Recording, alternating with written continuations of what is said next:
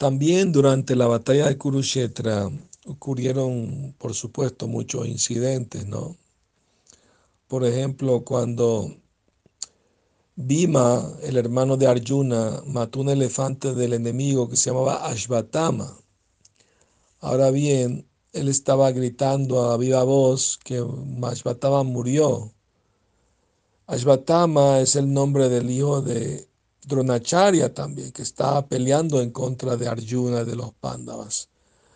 Y la idea era desanimarlo de seguir peleando al saber que su hijo Ashvatama murió, iba a parar de, pelear, porque estaba matando muchos soldados de los Pándavas.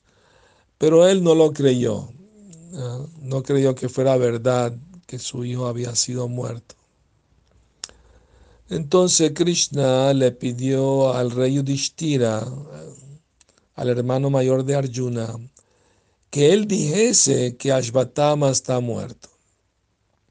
Ahora bien, se dice en el Mahabharata que Yudhishthir Maharaj era tan elevado, tan piadoso, que su carroza no tocaba el piso, estaba unos centímetros por, flotando por encima del, del suelo.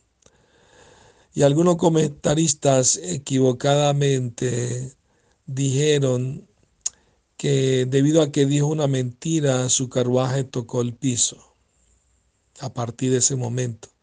Pero eso no es cierto, todo lo contrario. Debido a que él dudó por un instante en obedecer a Krishna, por esa razón su carruaje tocó el piso. No por decir la supuesta mentira. Y después que él dijo, Ashvatama está muerto, para que lo escuchara Dronacharya, él en voz bajita para sí mismo dijo, el elefante. Ahora bien, una vez alguien me preguntó, ¿por qué razón Krishna le pidió a rey Yudhishthira de decir una mentira? Y yo le dije que en realidad Yudhishthir Maharaj no dijo ninguna mentira y que Krishna tampoco le pidió decir mentira alguna. En realidad Ashvatama sí estaba muerto espiritualmente, no físicamente. Al ponerse en contra de Krishna y de sus devotos puros, los Pándavas, eh, espiritualmente estaba muerto. Bueno, mañana seguimos con más pasatiempos. Que sueñen con Krishna.